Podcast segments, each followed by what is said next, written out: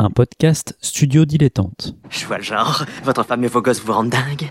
Il vous faut un petit truc pour vous déstresser, avec un paquet de monstres à désinguer, je précise. Et on faisait une petite partie d'échecs.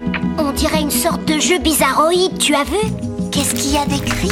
Un jeu pour tous ceux qui espèrent laisser derrière eux leur univers Oh, c'est super cool C'est peut-être un jeu underground. Qui l'a développé? Drôle de jeu pour gagner, il ne faut pas jouer.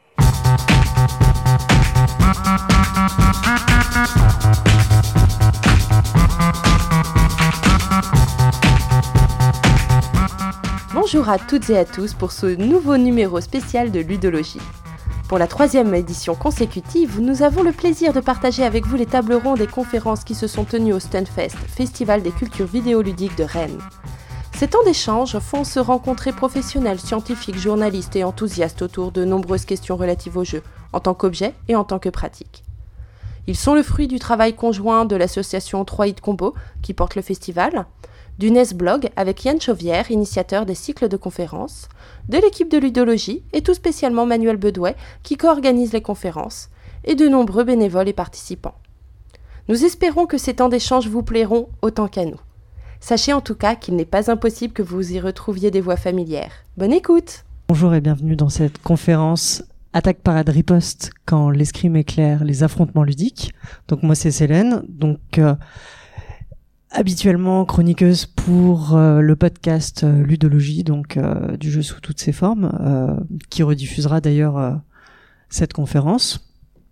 Je suis aussi game designeuse et pour le coup j'in- j'interview Florian, dont je prononcerai pas le nom. Chez les skis.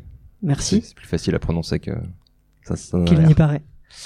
Euh, qui euh, est féru de game design, mais dont euh, le métier est de développeur. Ce qui nous réunit aujourd'hui, c'est l'escrime et c'est notre pratique de l'escrime. Car effectivement, euh, Florian et moi sommes en formation de cadres fédéraux euh, en escrime artistique. Qu'est-ce que tu peux, euh, histoire que je parle pas toute seule, euh, détailler un petit peu ce que c'est que l'escrime artistique euh, pour les personnes qui ne connaîtraient pas? D'accord. Donc l'escrime artistique, c'est ce qui permet euh, d'avoir dans Star Wars des combats qui ressemblent vaguement à quelque chose. Dans Game of Thrones, quand Arya et et Brienne se battent et qu'on voit les behind the scenes avec où elles s'entraînent, c'est de l'escrime artistique. Voilà. Donc c'est l'escrime soit de théâtre, soit de film. Les cascadeurs en. Euh, Il y en a dans des bons films et dans des très mauvais films. Euh, le, les Trois Mousquetaires de 2011-2013 par exemple, il y a de très très beaux combats.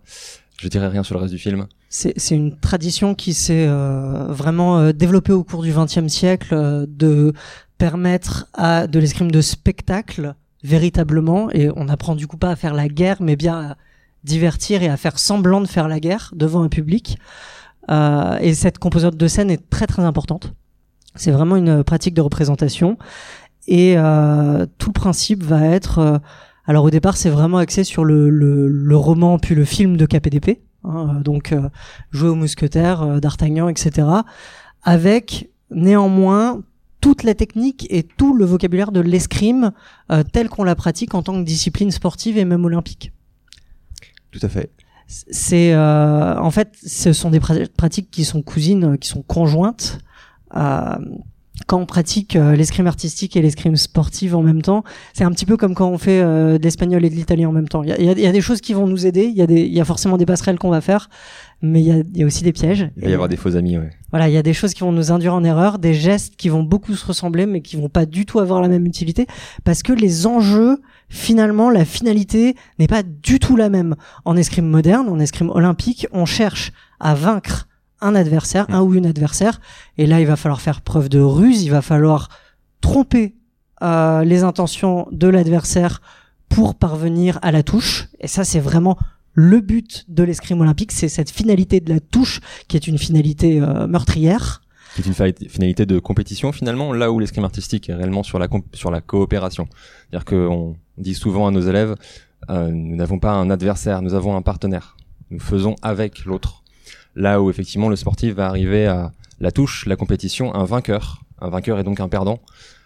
Dans la coopération et dans l'artistique, on va arriver à quelque chose de...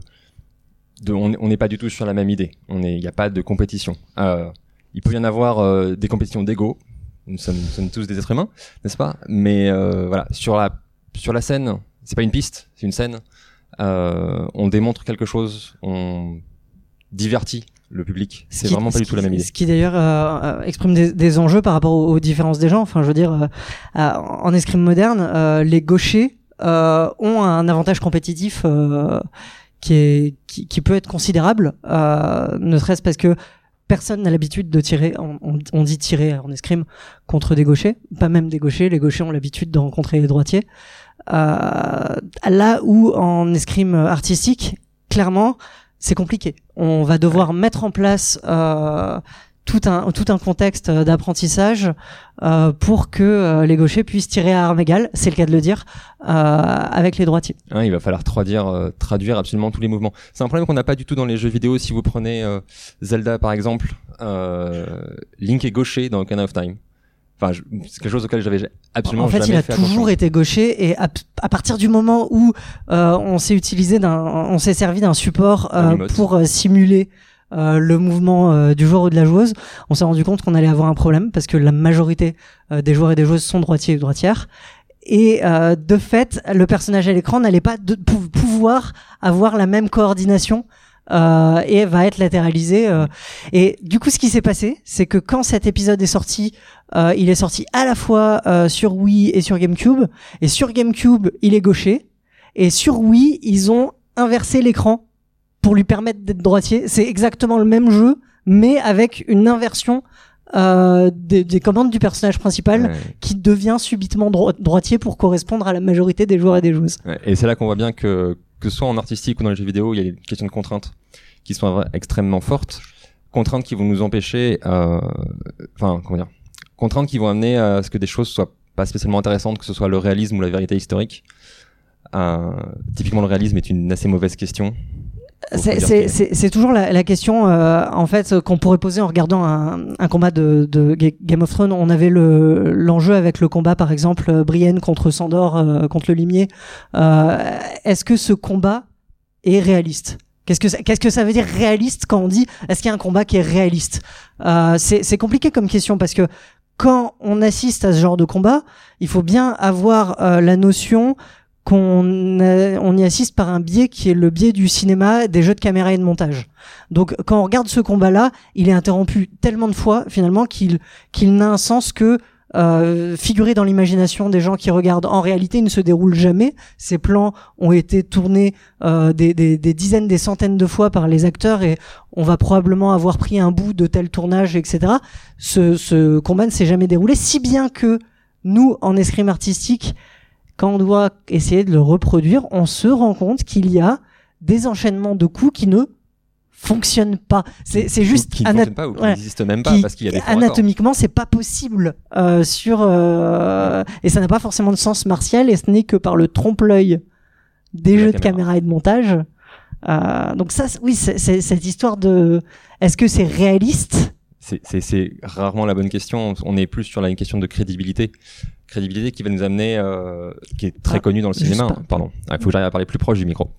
C'est pour l'enregistrement. Euh, la question de la, crédibili- de la crédibilité, finalement, de la simulation, de donner l'impression que ce qu'on fait est réel, alors que ça ne l'est absolument pas. Euh, ne serait-ce que parce que si vous avez déjà vu un combat olympique, sur piste, donc, la Euh, On comprend rien, tu veux dire? Il y a, il y a des oui voilà, déjà on comprend rien à ce qui se passe mais surtout euh, un coup peut se finir en, en moins de 3 secondes. Euh, en garde prêt partez euh, ça y est c'est fini ils viennent de se toucher. Enfin il y a eu un mort quoi. C'est à dire qu'en vrai il y aurait eu un mort. Et euh, En, en vrai, si les armes n'étaient pas euh, complètement, euh, enfin, c'est- c'est-à-dire que c'est vrai qu'il y a eu une évolution martiale euh, et qui fait que aujourd'hui, effectivement, les, les armes peuvent faire mal. Hein. On a on a des bleus sur la piste euh, parce que euh, les, alors c'est du Kevlar qu'on porte euh, pour nous protéger euh, de de, de pas saigner, mais ça suffit quand même à ce qu'on ait des bleus parce que l'impact euh, est, est certes amorti, mais euh, mais il faut bien qu'il soit amorti par le corps derrière aussi. Donc ça, ça peut faire des bleus, ça peut faire parfois des cloques euh, à cause de, des frottements, etc. Mais on, on, on aurait du mal à se tuer à moins de, de planter la lame euh, dans l'œil, par exemple, ou des trucs comme ça. Mais ça, voilà, c'est Mm. quand même peu de chances d'arriver. Les blessures, globalement, à l'escrime, que soit à l'escrime olympique ou à l'escrime artistique, les, les, les blessures graves sont rares et beaucoup plus rares que dans des sports comme euh, le ski ou le football. ou le Krav Maga. Ou la boxe. Ou enfin en fait ce sont il y a une très grande différence euh, le, le, le- en escrime olympique euh, de mémoire ce sont les épées. Elles sont à 700 newtons c'est à dire que c'est la pression qu'il faut pour percer la peau pour avoir une goutte de sang. Et c'est cette pression là qui permet d'activer le petit bip qui fait euh, bip il a touché et en artistique de toute façon on se touche pas c'est simple on n'a pas le droit euh, on, on vise pas les yeux alors on va à ce qu'on appelle à la touche, comme fait remarquer le public. Euh, on va à la touche, mais on vient poser sa lame. On est, on est vraiment sur de la pure coopération. c'est- C'est un coup qui est prévu, qui est travaillé à l'avance, en sécurité. On sait où on va, et il y a un long travail avant d'arriver à ce stade-là. C'est-à-dire que euh, il y, y a vraiment une mise en confiance entre les partenaires, qui sont réellement des partenaires, et une coopération. euh, un coup ne part pas tant que la parade n'a pas été prévue avant.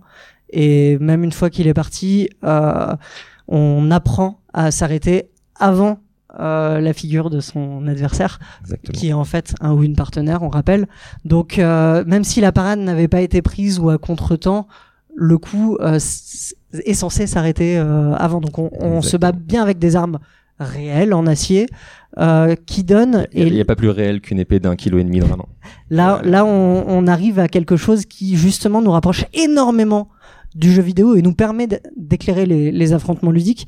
C'est euh, cette idée de, de projection et cette idée de euh, vraiment projection dans un avatar qui a la particularité dans l'escrime artistique.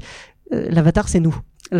Ton avatar, le, le, le, le, le personnage que tu vas incarner, en l'occurrence, ton contrôleur, c'est ton corps. Donc, il y a quelque chose dans l'aspect ludique et dans la projection à l'avatar qui est très particulier. qui est très particulière. C'est-à-dire que dans le jeu vidéo, on peut se projeter dans son avatar. Enfin, moi qui suis un joueur de MMO, euh, bah, j'ai arrêté, ne vous inquiétez pas. Euh, on, on passe énormément de temps avec son personnage. On est vraiment à l'intérieur de son personnage, dans sa tête. Euh, on s'y attache énormément. Euh, N'importe quel joueur de MMO ou même de RPG qui a passé euh, 50, 100, 200, 300 heures sur un jeu ou beaucoup plus sur les MMO a une forme d'investissement dans son avatar. Sauf que ce qu'on finit par contrôler, c'est c'est via un clavier, via une manette avec la réalité virtuelle, on, on- avec les magnifiques casques, etc., on arrive à un peu plus de physicalité, de, de gestion du corps. Sauf que la simulation en artistique et la compétition en olympique, c'est son propre corps. La, la projection, elle est tellement plus intense, elle est tellement plus présente. D'autant plus que c'est une mise en scène de soi. Exactement, on est, on est vraiment sur, euh, sur un jeu d'acteur en artistique, on est sur scène, on est sur- en train de faire un spectacle, c'est nous-mêmes.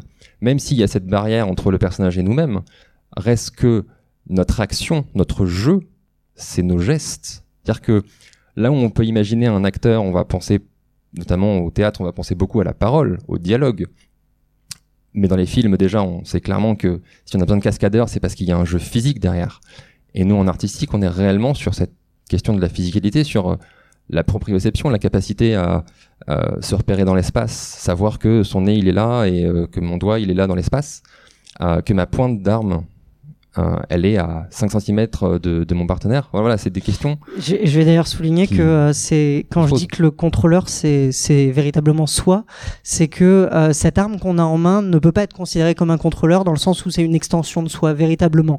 Au Mm. moment où euh, on, on tient l'arme dans sa main, on a l'habitude de s'en servir. On la repère dans l'espace au même titre que sa main, euh, bah, que ma main quand je parle actuellement, par Mm. exemple. Ça fait partie de l'apprentissage de la même façon que dans un jeu vidéo. Je, prends, je pense à Dark Souls par exemple, qui est extrêmement complexe à apprendre à manier. Euh, bah, c'est pas si éloigné que ça finalement de l'escrime artistique où il faut un élève à peu près une bonne dizaine d'heures pour euh, arriver euh, sur un coup à savoir où il va. Vraiment. C'est-à-dire qu'au début, on plus ou moins être doué avec son corps, on peut avoir des habitudes, euh, on peut avoir des réflexes comme dans les jeux vidéo, mais il faut de l'entraînement. Il faut arriver à un stade où on maîtrise son geste et où, ce que dit Célène est vrai, l'arme devient une extension de soi. Vraiment un, prolongement du, du bras, etc. On peut faire hein, tous les mouvements d'escrime, euh, les fentes, etc. Euh, on va tendre le bras sur nos fentes, même quand on est sans arme. Parce que ce qu'il y a au bout derrière, c'est l'arme, c'est une extension. Et, et cette histoire de, de projection à l'avatar, qu'elle soit dans l'escrime ou dans les affrontements ludiques euh, en, en général, on, on voit bien qu'elle est codifiée et qu'il y y a- un certain nombre de, de règles et de manières de rentrer dans cet avatar et d'en ressortir. En escrime, euh, il y a la tradition du salut, notamment, euh, qui, euh, notamment sur la piste, et là je pense à l'escrime moderne, à l'es- euh, où véritablement il y a un enjeu de, il y a un enjeu de rapport à l'autre et de rapport meurtrier à l'autre. On manipule des armes, même si euh, désormais elles sont euh, plus légères et elles font moins mal, mais ce sont des armes, elles servent à tuer, et donc évidemment que euh, quand on va aller sur la piste euh, avec nos frères et nos sœurs d'armes, on n'a pas envie de les tuer pour de vrai. Donc on va se saluer et ça va ouvrir le cercle magique du jeu. L'instant où on arrive dans le moment où il n'y a pas d'enjeu, on obéit à des règles qui sont celles d'une compétition, d'un jeu, d'un sport, et euh, les, les, les règles du, du monde réel, de la réalité véritable, ne, ne sont plus là. Et c'est pour ça aussi qu'à la fin, on va avoir ce salut et que les passions sur la piste d'escrime vont parfois être euh, assez extraordinaires dans leur, euh, dans leur expression. Oui, c'est c'est toujours très impressionnant de voir un escrimeur sur piste euh, après une compétition ou à l'Olympique. Euh, pendant des compétitions olympiques, hein, euh, où ils vont jeter leur casque, au sol- leur masque au sol, pardon, leur épée au sol, leur équipement, etc. Lever leurs poings, jamais vers un arbitre, jamais vers un autre joueur, parce que c'est une règle du jeu. C'est une règle imposée.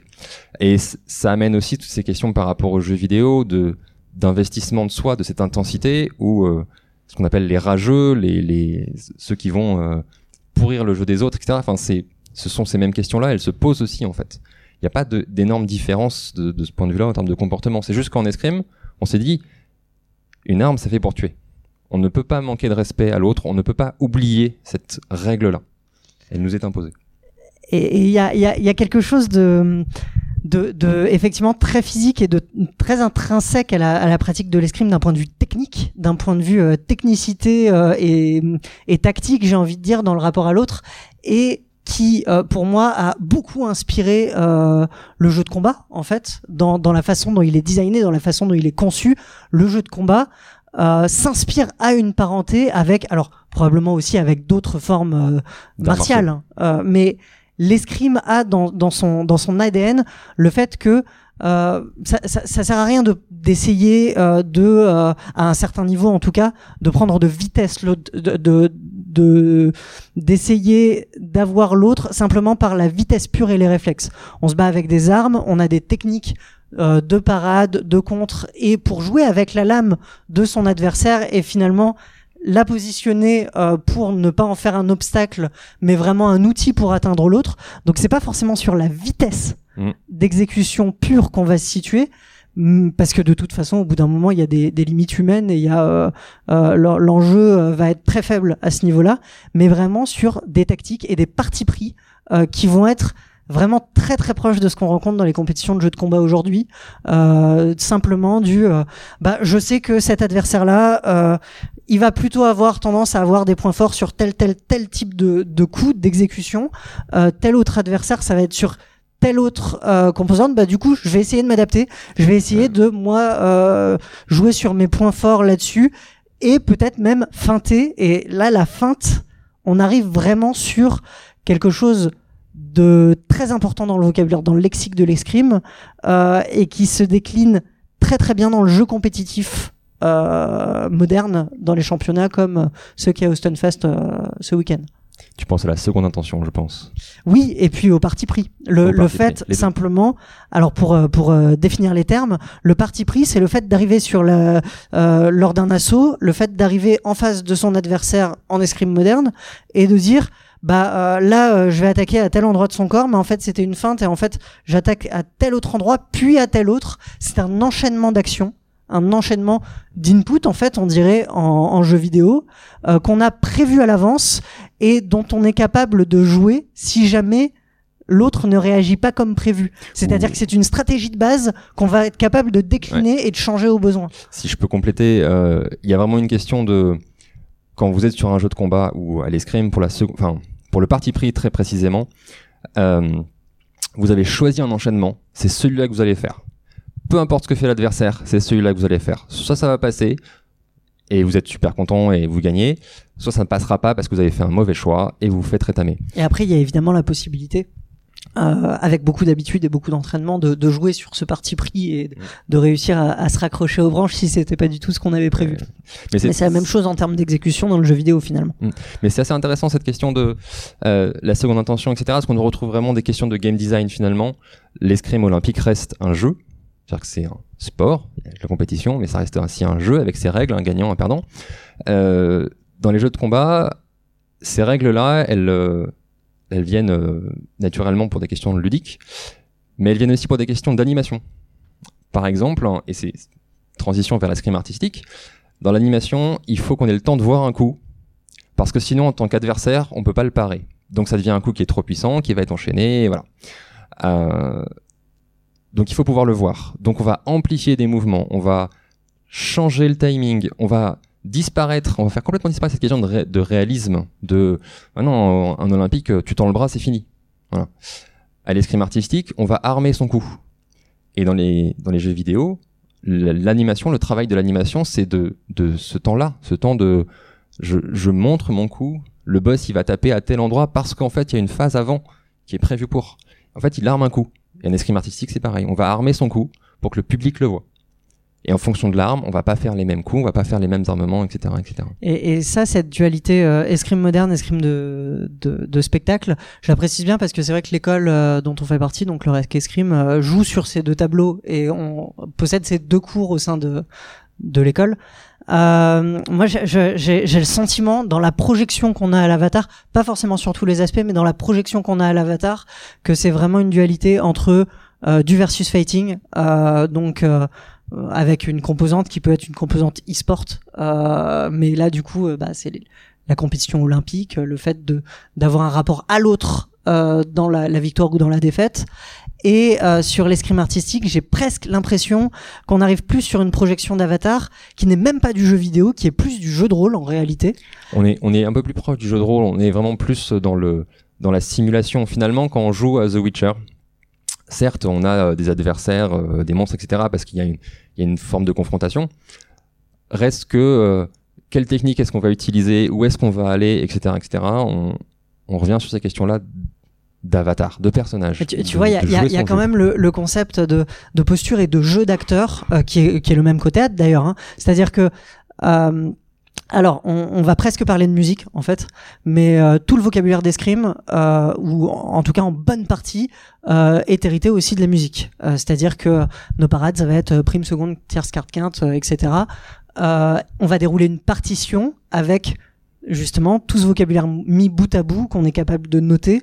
On va dérouler une partition et l'exécuter, et l'interprète de cette partition va pouvoir mettre du jeu pour créer une chorégraphie. La chorégraphie, c'est bien la partition qui est jouée d'une certaine manière. Et avec une même avec une même euh, partition, on est capable d'avoir des chorégraphies radicalement différentes avec des des jeux euh, sur une même partition on va être capable de jouer euh, aussi bien le débutant qui sait pas trop se battre et qui est terrifié le, le vieux maître euh, euh, hyper balèze en escrime euh, la, euh, la chevaleresse euh, type euh, Brienne dans Game of Thrones etc etc on est capable de jouer toute une palette de personnages avec pourtant les mêmes gestes techniques d'escrime qui vont être déclinés euh, de façon différente. Et c'est là aussi où je vois un lien euh, implication euh, de l'avatar en jeu de rôle, c'est que euh, finalement, t'as as tes fiches de perso, t'as tes actions de base, tu vas pouvoir euh, les, les, ça va être des outils techniques euh, pour réaliser des choses en jeu, mais finalement, voilà, mais l'interprétation euh, et surtout ton immersion dans le jeu, parce qu'il y y, a ton interprétation qui est la façade, mais la façon dont tu es immergé dans ton avatar et dans ta prestation d'escrime, bah ça, ça va se vivre et ça va être véritablement une expérience sociale. Ouais. Que, que dire après tout ça? Non, euh, j'y pense. L'intensité et tout ça, il y a, y a quelque chose quand même qui nous aime. euh, je parle beaucoup de. Un gagnant, un vainqueur. euh, le respect de l'autre, l'intensité. Toute cette intensité-là, elle arrive aussi à quelque chose qu'on doit apprendre, que ce soit dans le jeu vidéo ou sur piste ou à l'escrime artistique. Encore plus à l'escrime artistique presque parce que euh, que ce soit à faire ou à subir, c'est une. La première fois est toujours. un- Enfin, moi, ça a été difficile pour moi c'est apprendre à tuer et apprendre à mourir. Et euh, la première fois qu'on doit tuer quelqu'un sur scène, moi j'ai eu du mal. personnellement, j'ai eu du mal. Il y a, Hop, moi. voilà, euh, enchanté. Euh... je, je suis pas sûr de vouloir tirer encore avec toi, mais euh, Avec plaisir. Je suis décontenancé, je sais plus quoi dire. Mais il y, a- mais- il y a ce rapport. euh, Enfin, moi je connais, je connais des gens qui avaient commencé à, à collectionner, euh, enfin à acheter des armes de collection, euh, genre euh, l'arme d'Aragorn, le truc à trois mains que tu peux jamais manier parce que euh, ça fait 3 mètres quoi. C'est le truc. euh, bref. Parlons de réalisme? Non, non. Et et euh, enfin c'est c'est c'est grotesque parce qu'en fait tu peux pas porter, ne serait-ce que soulever ce truc-là pendant plus de deux minutes sans t'épuiser. Alors euh, en parlant pas de le manier quoi. Donc euh, bref et donc euh, la, la personne qui avait euh, acheté euh, cette arme de décoration avait fini par me la donner, j'avais de la chance. Euh, mais parce que euh, c'est euh, son rapport avec le fait d'avoir un objet chez elle qui sert à tuer, elle, ça lui était tellement étranger qu'elle pouvait pas faire ça. Et et je, je, je peux comprendre. hein. Et il y a vraiment un enjeu, et particulièrement vis-à-vis des personnes qui débutent en escrime, et ça fait partie de l'apprentissage de, de l'escrime. Et là, aussi bien en escrime moderne qu'en escrime artistique, qui est l'enjeu de parvenir à vraiment aller à la touche. Parce qu'en fait, il y a beaucoup, beaucoup euh, d'élèves et de, de débutants et de débutantes en escrime qui vont faire semblant d'aller à la touche, qui vont essayer de te gruger un petit peu quand toi tu les encadres et qui vont qui vont aller à côté parce que ils veulent pas faire mal, c'est le copain ou la copine quoi. Et puis ils ont peur. Est-ce qu'ils Ouais. ont raison hein, et euh, et il y a toute une part de l'apprentissage qui est le fait de se mettre en confiance par rapport à soi-même et de faire confiance à l'autre et d'avoir cette complicité. Et c'est pour ça vraiment qu'on parle de frères et de sœurs d'armes, c'est qu'il y a vraiment cette euh, cette fraternité, cette sororité qui se crée et qui permet de euh, se savoir en sécurité, même quand quelqu'un euh, va à toute vitesse euh, nous donner un coup d'épée dans la tronche. En fait, Euh, on, on sait que euh, cette personne en face de nous déjà veut pas nous tuer pour de vrai, mais en plus a la compétence technique pour s'arrêter en cas de problème et en cas où euh, bah on n'était pas prêt, on, on pouvait pas aller à la parade et tout. Ouais, on se met énormément de règles de sécurité sur ces questions-là. Euh, dans un jeu vidéo, c'est juste des tas de pixels. C'est extrêmement frustrant de perdre dans un jeu, euh, euh, dans les, euh, les dungeon crawlers ou autres, euh, avec les permades. Euh, ça porte un nom Mort permanente, euh, général Iron Man peut-être? Non. Euh, dans ces jeux euh, où les niveaux sont générés aléatoirement, Roguelike, les roguelikes, jeux que je déteste par exemple. J'adore. Moi je suis, un joueur de mémo, je suis, le type qui va jouer sur des serveurs euh, PVE uniquement, qui aime pas la compétition avec les autres. Euh, reste que sur piste pour le coup, c'est beaucoup plus dangereux. On a vraiment un objet en métal, même s'il est pas aiguisé, même s'il est il est pas pointu, pas plus que ça. Euh, une pointe au mauvais endroit, ça fait toujours très non, mal. non, par contre, c'est très dangereux pour l'amour propre, hein, parce que je te, Ouais. je te, quand, quand, quand tu te prends une touche euh, dans le masque entre les yeux, je te garantis que euh, ton ego, il, voilà, c'est aussi pour ça que parfois t'en as qui, qui jettent leur masque et qui, Ouais. euh, enfin, tu vois, c'est, euh, c'est quelque chose. Et puis t'es sonné, hein. Tu, tu te prends une, une touche comme ça en plein milieu entre les deux yeux.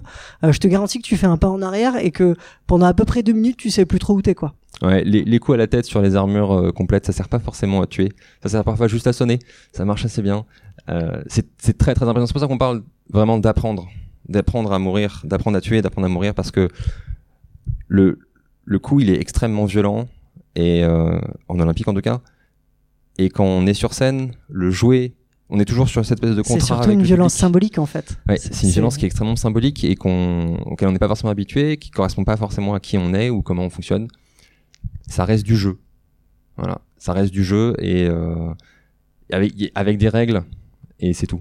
Il faut. faut et, et, et vraiment ce, ce rapport à, à- je pense qu'il y a, y, y toujours une, une période euh, qui dépend des gens d'ailleurs, euh, mais où euh, soit ils vont faire dans, dans leur combat en escrime artistique, ils vont choisir de faire que mourir ou de faire que gagner. C'est assez amusant à voir dans une salle d'armes de, de voir des, des profils qui se dessinent comme ça avec des gens qui euh, euh, et il y en a qui tirent vraiment quelque part leur, leur gloire sociale à euh, mourir de façon spectaculaire. Et euh, tu vas voir oh un tel il meurt super bien il fait euh, double cabriole arrière et Mario Cotillard quoi. C'est assez impressionnant euh, et je trouve qu'il y a un rapport tout avec cette idée de, projection à l'avatar tout à l'heure qui est assez assez intense et, peut-être qui renvoie à quelque chose d'intime je sais pas mais euh, dans ce euh, cette euh, mise euh, c'est presque, on peut presque parler de, mise en échec social en fait par rapport à l'autre, par rapport à, à ce qu'on est capable de se prétendre ou pas en fait en termes de réussite ou d'échec, sachant que l'enjeu final étant du spectacle et de la mise en scène, il n'y a pas de véritable gagnant ou de véritable perdant euh, dans, dans, un, dans une démonstration d'escrime artistique évidemment, euh, mais il y a toujours cette idée de se dire euh, j'ai envie quand même euh, qu'on voit que euh, je m'en sors, qu'on voit que ma technique est bonne, qu'on voit que euh, donc ça c'est c'est que j'assure, j'assure mon rôle, j'assure ce que je dois faire, j'assure ma part du, du spectacle. Il y a vraiment cette question de de contrat entre le public et le, et le, le la performance, celui qui pratique, le l'acteur qui est que ben voilà, ça doit être beau, ça doit être agréable. Euh, regardez comme je meurs, je meurs, je meurs, j'ai du sang. Enfin voilà, c'est. Et sur sur la notion de performance, c'est pareil en termes de de, de, de projection. Hein. On a vraiment en escrime euh, olympique cette notion de performance euh, sportive euh, à vaincre l'autre, donc rapprocher du jeu vidéo compétitif vraiment. Et en escrime artistique, cette notion de performance qui est une performance qui est qui, qui a aussi une composante sportive. Euh, parce qu'il faut tenir le coup pendant tout le et Très tous les ça c'est euh, mais pas de la même manière pas de la même manière du tout parce qu'en en escrime moderne ça va être sur euh, des des assauts beaucoup plus denses et beaucoup plus exigeants euh, physiquement euh, et en escrime artistique finalement dans la gestion euh, du stress, euh, dans la gestion de, de, de de cette fatigue, il va y avoir le stress, euh, il va y avoir l'impact du public qui fait transpirer, qui fait chaud, parce que à la, à la parfois le maître d'armes va nous arrêter en disant respire, arrête-toi, il faut que tu respires pendant ton assaut, sinon tu vas tu vas trop te crisper, tu vas pas y arriver. Apprendre à respirer, c'est là où on arrive, on arrive un peu sur la fin de la conférence, je mmh, crois. Mmh. je pense que, que tout ce que j'ai pu apprendre en étant joueur a extrêmement bien complété ma pratique de l'escrime artistique et de la même façon que ce que j'ai appris à l'escrime artistique a complété ma pratique du jeu vidéo. Les règles, la question du jeu finalement est toujours la même. Les, questions qu'on se pose sont toujours les mêmes. Il y a une physicalité différente, il y a un contrôleur différent, la manette ou le personnage ou la personne. Les intensités, les curseurs sont un peu pas tout à fait au même endroit, mais c'est la même chose. Au final, on, c'est la même pratique. Il y a une même forme de pratique. Même, euh, disons, une, un même euh, esprit euh, qui peut, en tout cas, se comprendre. Tout à fait. Est-ce que vous avez des questions? Ouais, alors, j'aurais voulu savoir.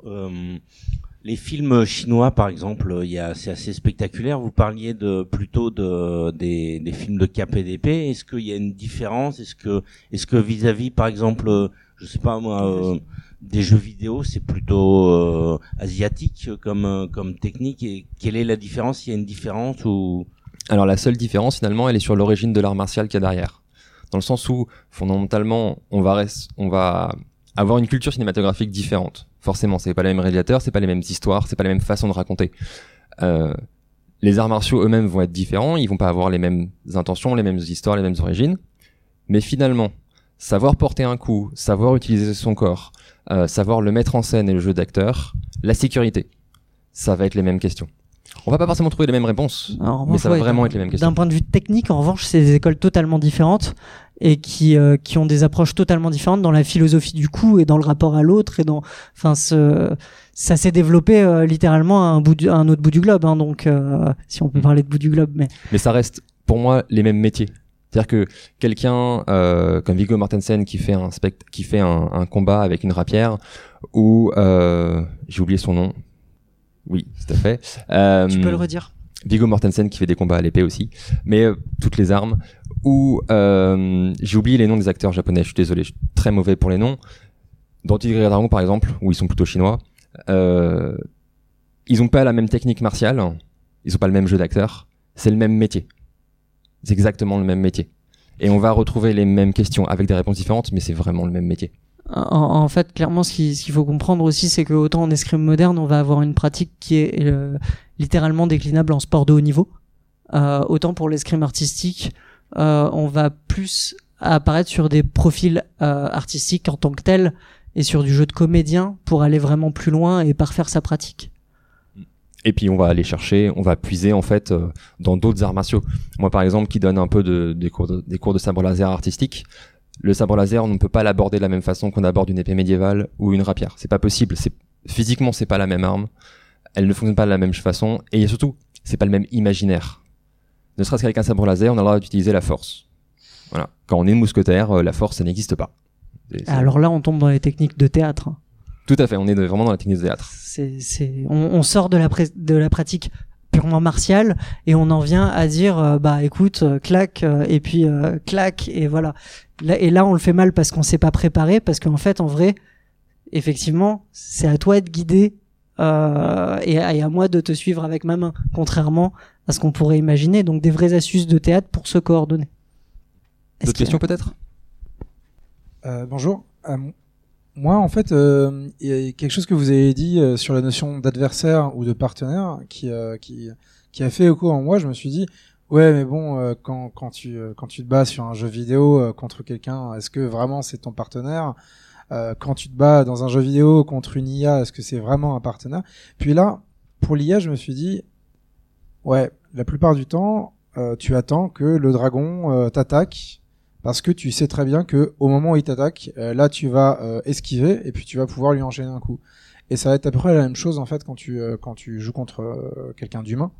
Euh, au final, c'est c'est un partenaire quelque part ou une partenaire, même si c'est pas euh, même si on est quand même en opposition et en compétition. D'où l'intérêt au début d'un jeu de baston, par exemple, d'avoir vraiment ce petit jingle de Round 2, Fight, qui, qui va vraiment donner le, le point de départ du vous êtes sur le même canapé, mais maintenant vous êtes les pires ennemis du monde.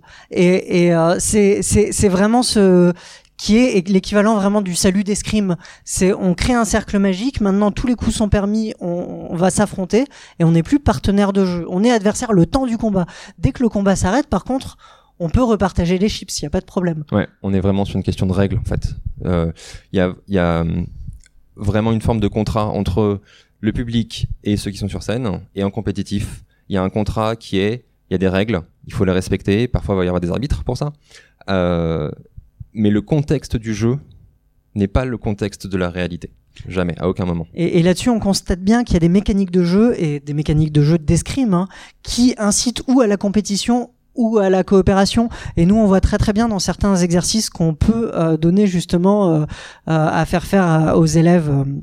Dans notre école d'escrime, c'est que il y a certains euh, exercices d'escrime artistique euh, vont très bien se passer lors de la, de la, de la progression de l'exercice euh, euh, pour maintenir des distances entre partenaires, etc., qui vont très très bien se passer. Il va y avoir une bonne coopération euh, entre les tireurs. Et à partir de l'instant où on va dire maintenant vous allez essayer euh, de prendre en défaut l'autre et de mettre de la de la coopération de la compétition, ça marche plus du tout. Et, euh, et justement, les distances sont plus prises, le, le, le jeu devient dangereux. Et euh, à partir du moment où on a mis cette petite, toute petite composante compétitive, sans changer le reste des règles, de dire vous essayez de prendre en défaut l'autre, euh, la, tout le tout le tout le reste qu'on avait installé avant, euh, qui était pourtant en sécurité, devient dangereux et ça permet aussi de donner le signal fort aux tireurs.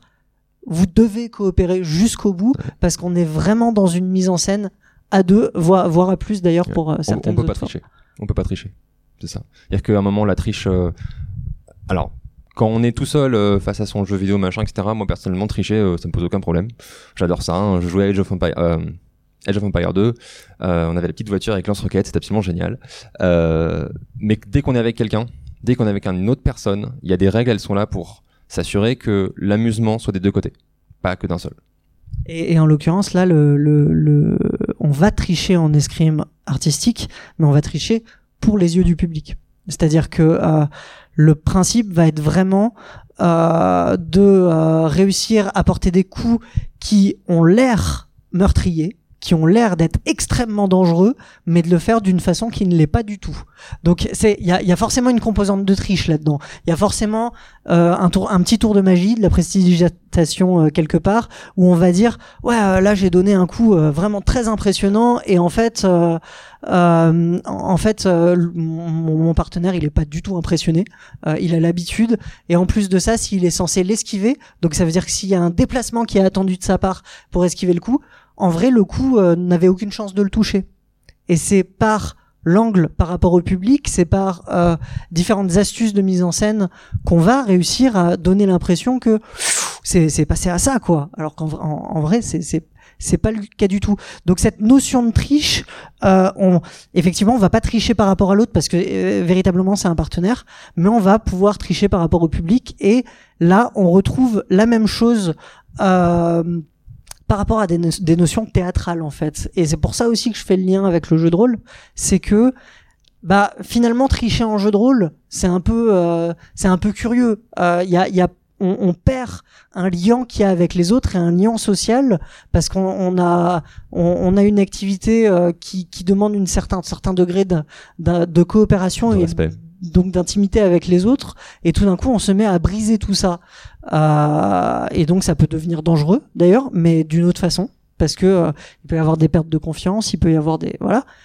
Euh, et à partir du moment où euh, on a un public par exemple on peut avoir répété des scènes on peut avoir euh, mis un côté théâtre pour euh, donc moi je vois tout à fait le lien aussi là-dessus. Rappelez-vous, nous sommes de bons menteurs de bons baratineurs. Voilà On s'arrête là-dessus? Euh, normalement il, y a, Il on nous reste reste plus? 5 minutes Oh. pour euh, une dernière question Let's go. Alors, je reviens forcément quoi euh, à l'histoire des, des arts martiaux là, des, en, en jeu vidéo. Euh, les combats, est-ce que justement il y a des, des notions d'arts martiaux dedans? Enfin, je sais pas, euh, je, je Oui. connais pas grand-chose. Par exemple, c'est Smash Mario. Ma- Super Smash Bros. Melee. Ouais, c'est ça. Par C'était exemple, le meilleur. Mais il en reste plein d'autres. euh. mais euh, c'est euh, est-ce qu'il y a des notions d'art martial de, de dans les Alors, de ça combat dépend, ça dépend vraiment des jeux. Un jeu comme Super Smash Bros, euh, j'oublie son nom sur Switch, mais peu importe. Ultimate Ultimate. Euh, Il y a une, co- il y a un petit côté arts martiaux parce que ils vont, chaque personnage va avoir sa personnalité. Mais l'art martial va être exploité pour la personnalité, va pas être exploité directement pour le jeu lui-même. Un jeu comme Soul Calibur, on peut se poser la question. Je pense à Raphaël, par exemple, il a une rapière. Euh, tous les autres personnages ont des bâtons, des épées, des machins, etc. Mais je pense en particulier à Raphaël, euh, qui a cette rapière. Et il y a cette personnalité-là où il est très... euh, euh, le français très euh, gascon, euh, voilà, bravache. Il ne porte quasi que des coups d'estoc, quelques coups d'estafilade. Là, on est vraiment dans la pratique martiale qui a été copiée pour transmettre quelque chose. Ça se décline en game design, ça se décline en coups, ça se décline en façon d'armer, en timing, etc. Et puis on va avoir des personnages comme euh, euh, le grand méchant avec sa grosse épée immense. Alors, spoiler, hein, c'est pas parce qu'on a une épée plus grosse qu'elle fait plus mal. Ça c'est pas vrai. Euh, Et, et, et d'ailleurs, il y a un truc qu'il faut rétablir là euh, à, l'instant, c'est il y a une espèce de, de fiction euh, dont je sais pas trop d'où elle vient, que ce soit dans le jeu vidéo et le jeu de rôle, euh, par rapport aux armes à deux mains. Euh, les, les armes à deux mains, on voit toujours les énormes guerriers en armure et les énormes brutasses qui portent des armes à deux mains hyper lourdes et qui s'en servent pour couper des, des chevaux en deux, quoi. Euh, les, les armes à deux mains, historiquement, euh, et particulièrement les, les, les lances, les, même les halbardes, les, les armes qui ont énormément d'allonge et qui se manient à deux mains, sont destinées prioritairement aux guerriers les moins forts physiquement et les moins expérimentés, parce qu'elles permettent d'avoir de l'allonge et elles permettent d'utiliser ces deux mains afin de mettre un point d'équilibre et de les manier plus facilement. Donc, enfin, je, je, il y a, Ouais. il y, a, il y a quelque chose de complètement aberrant dans la façon dont sont construits énormément de jeux et qui, qui fait un véritable contresens. Ouais, c'est la question du réalisme en fait. Euh, est-ce qu'on est dans le réalisme? Est-ce qu'on est dans la crédibilité? Euh, Qu'est-ce qu'on veut transmettre? Dans Super Smash Bros, ce qu'on veut transmettre, c'est une forme de- d'action physique, que les actions ont un impact sur le monde. Dans un jeu comme Soul Calibur, on veut euh, une forme d'équilibrage, présenter les armes, etc. Dans Dark Souls, on va vouloir travailler l'intention. Quand je veux donner un coup, une fois que je l'ai lancé, c'est fini. Je peux pas m'arrêter en plein milieu, je peux pas l'interrompre. En fait, on va avoir ces questions-là qui vont apparaître, qui sont des questions de game design. On va plus ou moins s'intéresser à l'aspect martial. Dark Souls essaye parfois. Ça marche plus ou moins. La rapière est un très bon exemple, ça marche assez bien. Euh, la Zweihander, c'est n'importe quoi. Euh, L'épée longue, ça marche très bien. L'épée bouclier, ça marche extrêmement bien.